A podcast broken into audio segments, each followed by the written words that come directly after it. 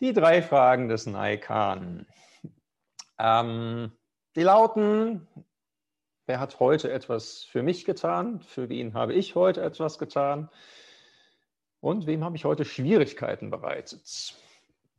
Ähm, heute die zweite Frage. Für wen, nee, für wen habe ich etwas getan? Ja. Aber zunächst mal, ähm, wie komme ich eigentlich darauf, eine Predigtreihe über Nikon zu machen, ist jetzt auch nicht so super bekannt. Nun ganz schlicht, ähm, meine Frau Tracy hat eine Ra Radiosendung darüber gehört und hat mir davon erzählt und ich fand das interessant und habe dann mal ein Manuskript zur Sendung äh, gelesen und dann später auch nochmal ein ganzes Buch darüber und äh, fand das einfach super interessant. Ähm, Im niedersächsischen Justizministerium gibt es sogar einen NICAN-Beauftragten, weil sie eben festgestellt haben, so ähm, bei ähm, Strafgefangenen, die ein NICAN-Seminar besucht haben, sinkt die Rückfallquote von denen, die dort im Gefängnis gesessen haben, ganz erheblich. Ja, ähm, und das war so der Zusammenhang, in dem das da stand. Und ähm, Nikan Seminar ist nochmal ein bisschen anders als das, was ich hier vorstelle. Das ist ja so tägliches Nikan. Nikan Seminar heißt, äh, sieben Tage am Stück denkt man über diese drei Fragen nach. Ja, und zwar 15 Stunden am Tag sitzt man da und meditiert über diese drei Fragen. Ja, ähm, und zwar an, wirklich rückblickend auf die ganze Lebensgeschichte. Man fängt immer mit der Mutter an und fragt, was hat meine Mutter für mich getan? Was habe ich für meine Mutter getan? Wo habe ich meiner Mutter Schwierigkeiten bereitet? Und so die wichtigsten Personen im Leben. Vater, Geschwister, vielleicht ein Lehrer, vielleicht die Großeltern, also die, die wichtig waren im Leben und das immer so in sechs Jahresschritten ähm, mal zu überlegen, so was war in dieser Zeit alles und geht so das ganze Leben mal durch, arbeitet das ganze Leben durch. Und in dieser Sendung erzählte unter anderem jemand, der seine Frau umgebracht hatte und deshalb lebenslänglich im Gefängnis sitzt. Der sich diesem Prozess gestellt hat. Und auch für seine Frau. Ja, was hat meine Frau für mich getan? Was habe ich für meine Frau getan? Wo habe ich ihr Schwierigkeiten bereitet? Sehr schmerzhafter Prozess, von dem er da erzählt hat. Aber er sagte, ja, zum Schluss konnte er Verantwortung dafür übernehmen, was er getan hat musste es nicht mehr sich als Opfer sehen, der ja eigentlich gar nicht anders konnte, konnte Verantwortung übernehmen und sich selbst vergeben. Als Christ würde ich mir wünschen, dass er auch noch Gottes Vergebung erfährt, aber wer weiß, vielleicht kommt er ja da auch noch hin. Also wie gesagt, Naikan so im klassischen Sinne sieben Tage, 15 Stunden am Tag, nur zwischendurch mal essen und schlafen, sonst nichts anderes machen, als nur über die drei Fragen nachdenken. Habe ich auch noch nicht gemacht. Aber schon mal ein bisschen länger gemacht und immer mal so eine Stunde am Tag ähm, habe ich letztes Jahr im Sommer mal gemacht und würde sagen, ja, das hat wirklich etwas sehr Klärendes. Ähm, wenn man jetzt auch nicht nur mal so täglich drüber nachdenkt, sondern die gesamte Vergangenheit des eigenen Lebens mal mit diesen Fragen anguckt. Aber was wir hier machen und was ich näher mit euch angucke, ist so das tägliche Nikon. Und heute die zweite Frage. Was habe ich für andere getan? Ja, was haben wir denn eigentlich so getan? Was hast du vielleicht getan? Naja, vielleicht hast du Essen gekocht für deinen Ehepartner, bist arbeiten gegangen, hast Geld verdient, spendest von diesem Geld etwas für andere. Hast jemanden angerufen und gefragt, wie es ihm, wie es ihr geht. Hast dir einen Döner geholt und einen Euro Trinkgeld gegeben. Hast die Mülltonne vom Nachbarn mit rausgestellt. Hast gute Arbeit für deinen Arbeitgeber geleistet. Eine Karte zum Geburtstag geschrieben. Die Steuererklärung gemacht, die dein Ehepartner so hasst. All sowas und noch viel mehr hast du vielleicht getan gestern, die Woche. Nicht nur für andere, aber auch für andere. Nun weiß ich nicht, wie es aber euch insgesamt überhaupt mit dieser Frage ergeht. Was, was habe ich für andere getan? Was habe ich heute, gestern für andere getan? Das kann sich ja erstmal auch komisch anfühlen, so zu fragen. Also entweder so nach dem alten Pfadfinder-Motto, jeden Tag eine gute Tat, also Müll aufheben und der alten Dame über die Straße helfen. Aber das fühlt sich vielleicht nicht so nach einem erwachsenen Lebensmotto an. Oder die Frage kann sich auch komisch anfühlen, weil sie so nach Eigenlob riecht. Und äh, Eigenlob riecht ja bekanntermaßen nicht fein. Ähm, also insofern kann sich das erstmal komisch anfühlen, das so zu stellen und sich darüber Gedanken zu machen. Trotzdem glaube ich, dass wir die Frage brauchen und dass sie heilsam ist, wenn man sie auf richtige Art und Weise stellt. Ähm, warum brauchen wir diese Frage? Drei Gründe habe ich dafür. Zunächst mal brauchen wir die Frage, und ist sie heilsam, weil unsere Seele positives Feedback braucht. Also es ist ja so, ne? viele von uns denken eher negativ über sich selbst. Also gilt nicht für alle zugegeben. Ich denke, die meisten kennen Trubadix aus den Asterix-Comics. Von dem heißt es, er selbst findet sich genial, alle anderen finden ihn unbeschreiblich. Ja, solche Menschen gibt es, ähm, die sich selbst für genial halten und sich selbst immer ganz furchtbar auf die Schulter klopfen und alle anderen denken, wobei.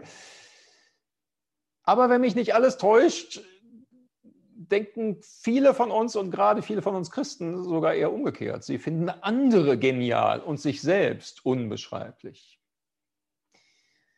Und dafür ist es manchmal ganz hilfreich, sich so den, den eigenen Selbstgesprächen mal zuzuhören ja, die wir meistens leiser, manchmal aber vielleicht auch laut führen.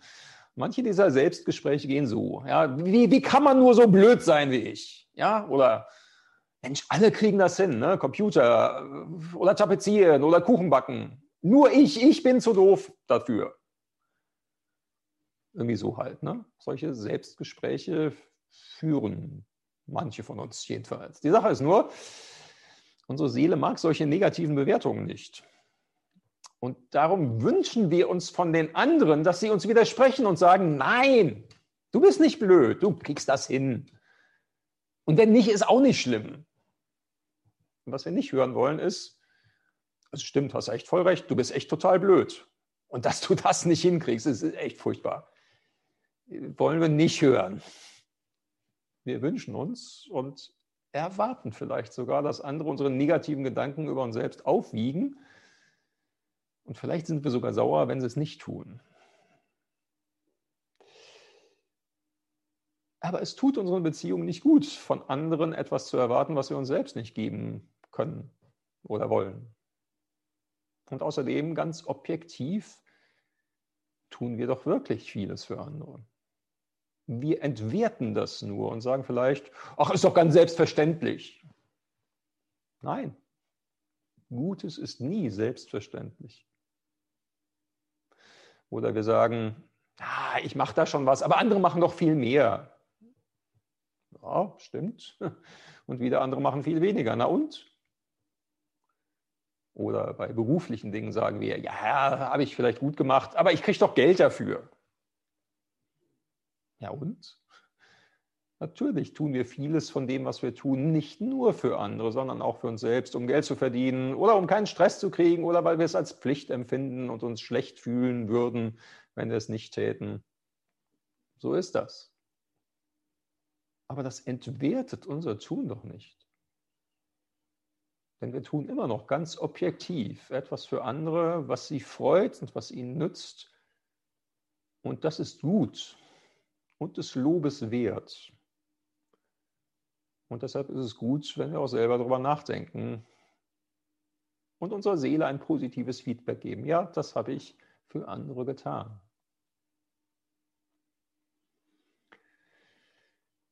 Also, das war der erste Grund, warum ich glaube, dass diese Frage gut und heilsam ist. Was habe ich heute für andere getan? Zweiter Grund, wir brauchen diese Frage, um eine realistische Selbsteinschätzung zu gewinnen eine realistische Selbsteinschätzung dazu, was wir wirklich tun und was auch nicht. Ich möchte da nochmal auf das wichtigste Gebot verweisen. Jesus wurde ja mal gefragt, was ist das wichtigste Gebot überhaupt? Er hat geantwortet, du sollst den Herrn, deinen Gott, lieben Von ganzem Herzen, von ganzer Seele und von ganzem Gemüt. Das ist das höchste und erste Gebot. Das andere aber ist dem gleich. Du sollst deinen Nächsten lieben wie dich selbst. Und Jesus schließt seine Antwort und sagt, in diesen beiden Geboten hängt das ganze Gesetz und die Propheten. Also das, der ganze Wille Gottes hängt an diesem Doppelgebot der Liebe.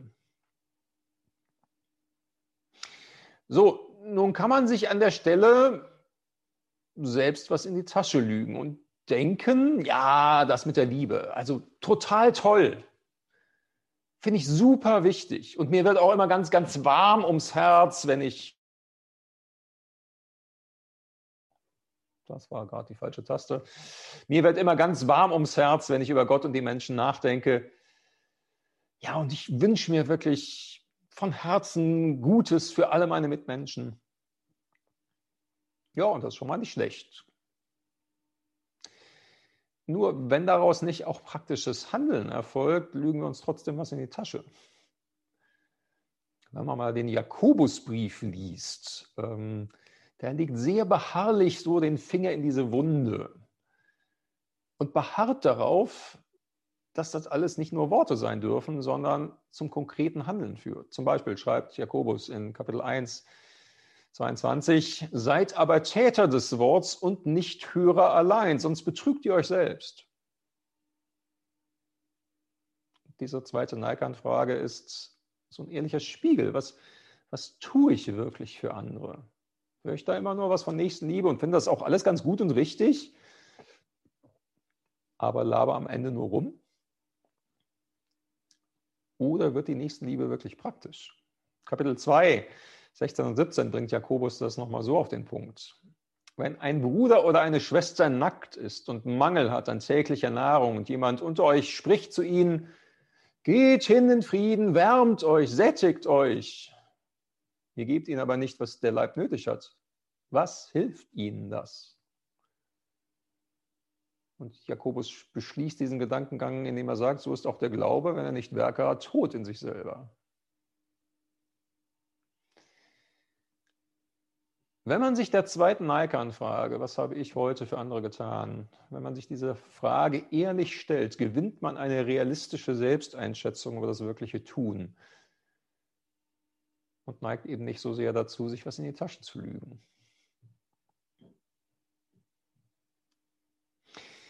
Und drittens brauchen wir diese Frage, weil Veränderung manchmal auch von außen nach innen passiert. Ähm, was meine ich damit? Ein bisschen verschraubt formuliert. Veränderungen von außen nach innen. Wir sind gewohnt, umgekehrt zu denken. Wir sind gewohnt zu denken, dass Veränderung von innen nach außen passiert und auch eigentlich immer passieren muss. Also, mal ganz praktisch. Ne? Da hat jemand irgendwie einen heftigen Streit mit Nachbarn über Parkplätze, über laute Musik am Abend, über die Mülltonnen oder was auch immer. Ein Wort gibt das andere, man kann sich schon nicht mehr sehen, ohne dass der Blutdruck gleich hochgeht. So was soll es ja geben. Wie kann sich das verändern? Naja, am besten natürlich, indem man sich mal ordentlich ausspricht, sich einigt und dann ist alles wieder gut. Miteinander ist natürlich am besten, funktioniert aber nicht ganz immer. Dann ist die zweite Möglichkeit, die ich als ein, einer dieser Streitpartner habe, meine innere Einstellung muss sich ändern. Und mein Herz muss sich ändern. Vielleicht, indem wir unseren Nachbarn vergeben oder ihn besser zu verstehen lernen und seine Perspektive zu verstehen lernen. Und dann, wenn sich innen im Herz etwas verändert hat, dann verändert sich auch das Verhalten nach außen. So der Gedankengang. Das ist Veränderung von innen nach außen. Und das ist gut dann ist überhaupt nichts verkehrt. Es ist ein möglicher Weg. Aber es ist nicht der einzige mögliche Weg. Manchmal funktioniert Veränderung auch von außen nach innen. Adrian Pless erklär, erzählt in seinem Klassikerbuch Tagebuch eines frommen Chaoten einmal von solch einem Streit mit einem Nachbarn. Der hat ihn irgendwie angeraunzt, weil seine Hecke nicht geschnitten war und den Gehweg irgendwie komplett blockierte. Und der Nachbar war sauer drüber und hat den frommen Chaoten total angeraunzt. So, der wiederum war total sauer darüber, fand das alles völlig blöd und übertrieben und sowieso. Aber mit viel Wut im Bauch packt er sich dann abends, als es schon dunkel wird, dennoch seine Heckenschere und schneidet mit Wut im, auf seinen Nachbarn im Bauch die Hecke. Der kriegt es mit und ist völlig platt. Und so entspinnt sich ein freundliches Gespräch, in dessen Verlauf die Wut verraucht und die beiden sich versöhnen. War da Veränderung von innen passiert? Nicht wirklich. Er hätte nur äußerlich was gemacht, die Hecke geschnitten.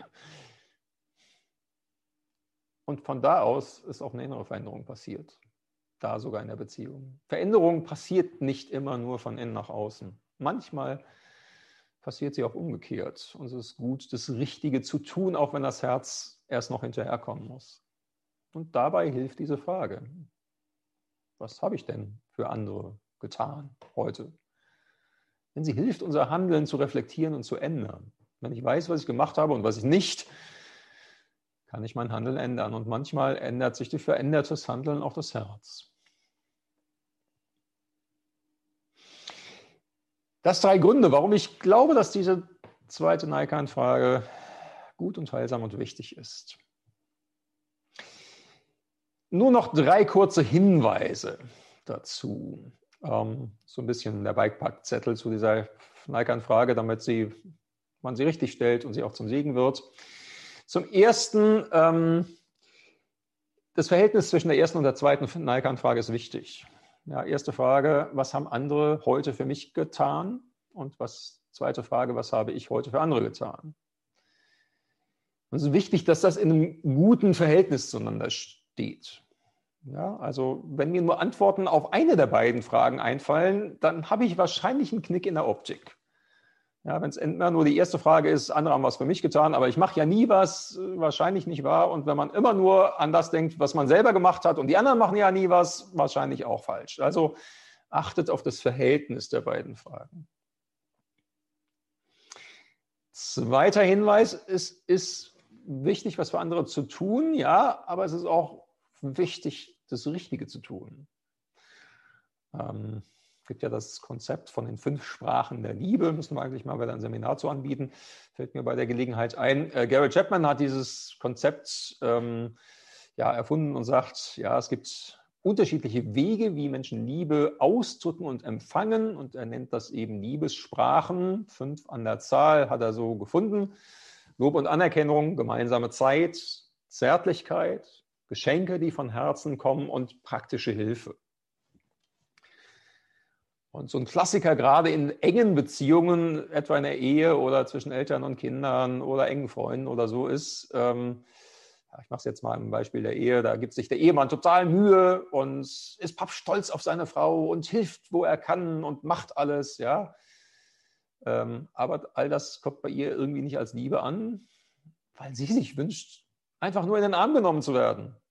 Zärtlichkeit. Oder dass er sich einfach mal wirklich Zeit für sie nimmt Zeit nur für dich. Ja, ähm, also insofern nicht nur gucken, was habe ich für andere getan, sondern gerade in engen Beziehungen auch fragen, ist es wirklich das, was der andere braucht, um sich geliebt zu fühlen? Und noch ein dritter und letzter Hinweis aus biblischer Perspektive. Das letzte Wort über unser Tun gehört Gott und ihm allein. Und das ist etwas, was wir auch immer im Hinterkopf haben sollten. Paulus hat einmal im ersten Korintherbrief, Kapitel 4, Vers 4 geschrieben, ich bin mir zwar keiner Schuld bewusst, aber darin bin ich nicht gerechtfertigt. Der Herr ist aber, der mich richtet. Ja, so ist das. Ne? Gott hat das letzte Wort über unser Leben und auch über unsere Taten. Und wenn Gott irgendwann einmal mit uns auf unser Leben schaut, wird er vielleicht anderes lobend erwähnen als wir dann mag sich herausstellen, dass das, was wir selbst ganz großartig fanden, in Gottes Augen nur Spreu im Wind war. Aber umgekehrt mag es auch so sein, dass Gott Dinge lobend erwähnt, die wir getan haben und die wir gar nicht im Blick hatten. Unsere Selbsterkenntnis, auch die Selbsterkenntnis durch Naikan, ist und bleibt Stückwerk, ja. Das letzte Wort gebührt Gott. Aber wenn man das im Hinterkopf hat, dann kann man das auch trotzdem wagen, daran zu gehen und mit dieser Methode des Naikan ein Stück Selbsterkenntnis zu gewinnen. Amen.